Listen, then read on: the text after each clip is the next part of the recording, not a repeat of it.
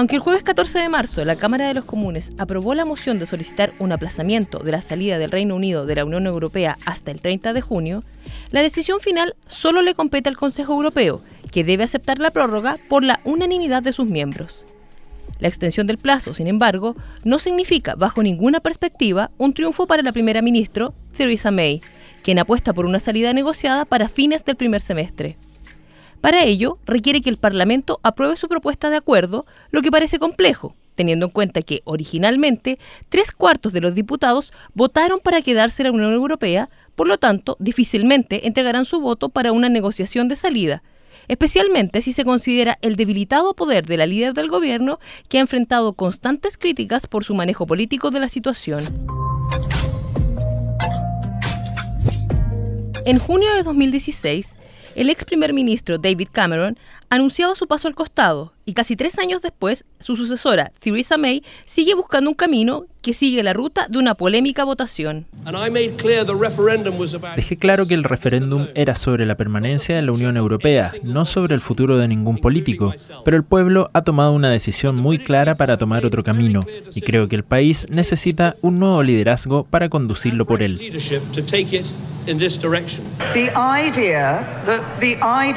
La idea de que tres años después de votar para salir de la Unión Europea se le pidiera a la gente de este país que eligiera a nuevos parlamentarios europeos me parece inaceptable.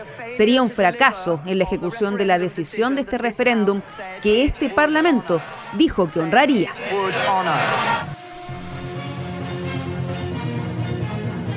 Un ánimo negativo circula entre los británicos debido a la constante incertidumbre en que han vivido los últimos meses.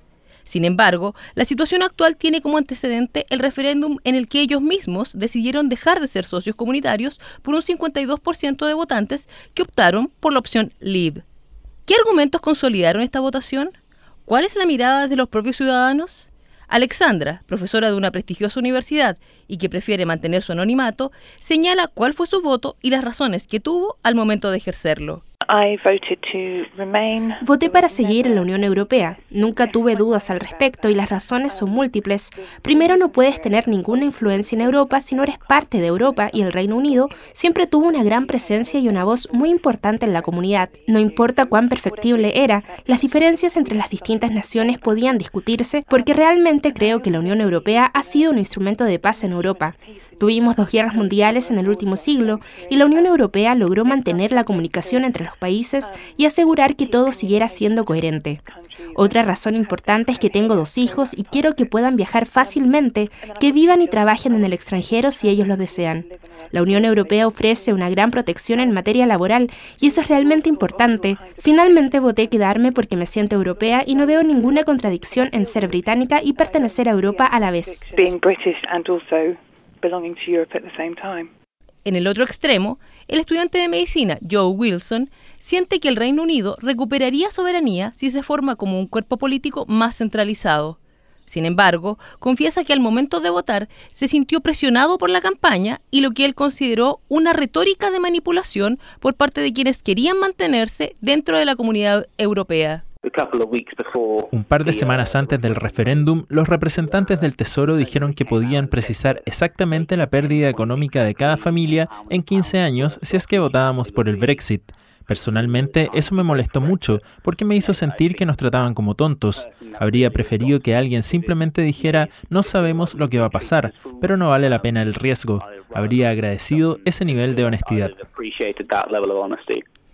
Joe no es el único con esa sensación de desencanto con los argumentos y las mentiras de ambos lados. Una falta general de información sobre las consecuencias de cada opción es la queja mayoritaria de la población electoral.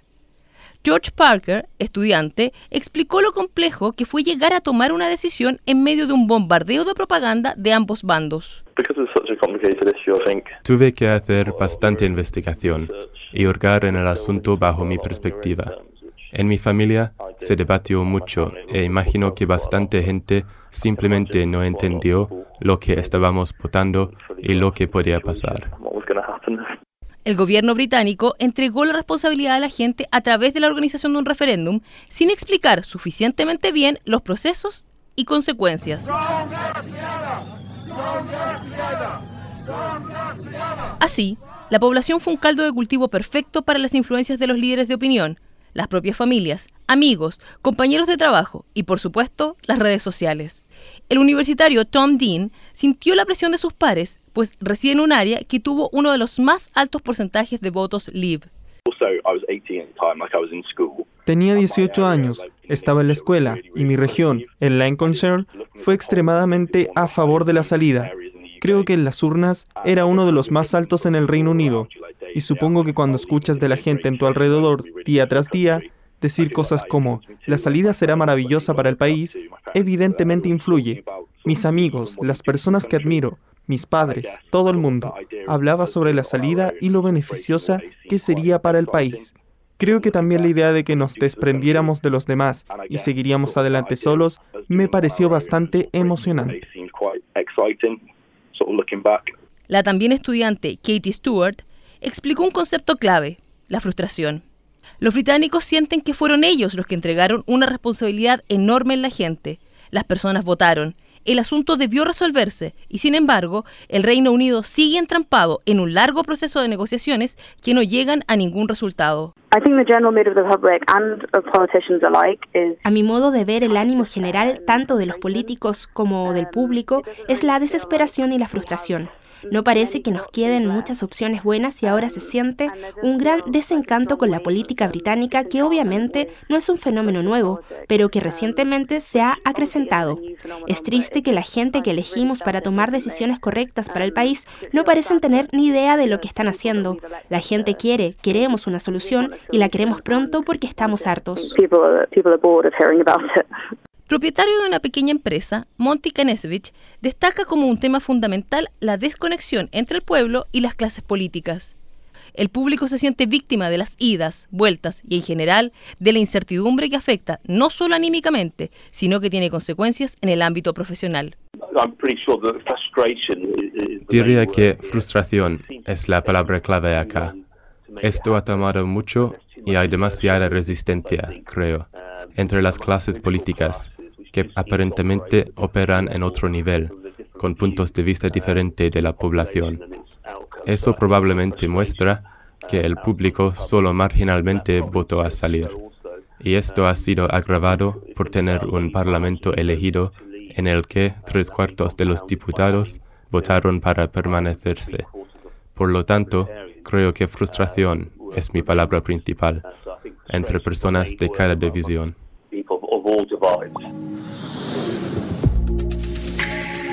La gran parte de la ciudadanía está mal informada y no logran mantenerse ajenos a la alarma que generan los acalorados debates mientras las noticias del Brexit inundan todos los noticiarios. En ese sentido, Joe Wilson agregó que tanto en diarios como en la radio y la televisión, cualquier asunto, incluso los de política interna, ceden su espacio a los temas relativos a la salida del Reino Unido de la Unión Europea. La gente está agotada de esto. Es lo único de lo que se habla en los buses, en la calle, en los cafés. No se puede escapar de esto. Ha dominado las noticias acá desde hace demasiado tiempo y todo el mundo quiere seguir adelante, detener este incesante lloriqueo y avanzar. En general creo que la gente está molesta por la falta de política interna y avanzar en materia de educación o seguridad, pero no, pareciera que en el Reino Unido no pasa nada salvo el Brexit. Por la vereda de enfrente, los laboristas tampoco tienen un camino llano. El líder de ese sector, Jeremy Corbyn, sufrió problemas internos, incluyendo un escándalo de antisemitismo que resultó en que ocho de sus diputados abandonaran el partido para formar el grupo independiente. Este gobierno no parece muy fuerte. Está mirando en dos direcciones al mismo tiempo. Por un lado, un acuerdo comercial con Estados Unidos y por otro, algún tipo de relación con Europa. Y bien, podríamos estar buscando unas elecciones generales. Y sabe que estamos listos para eso.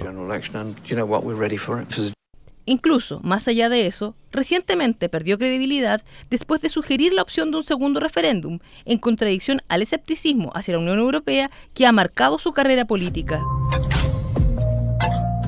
Una nueva votación es un asunto controvertido.